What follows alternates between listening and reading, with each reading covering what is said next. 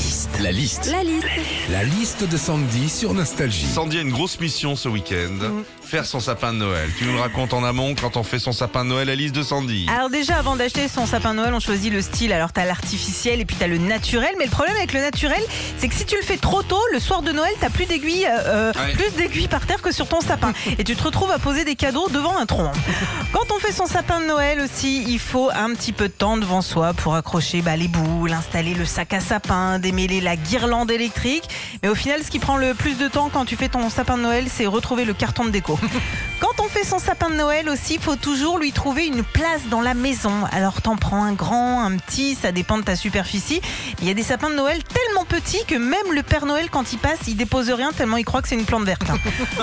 enfin, quand on fait son sapin de Noël, on décore aussi sa maison et son jardin.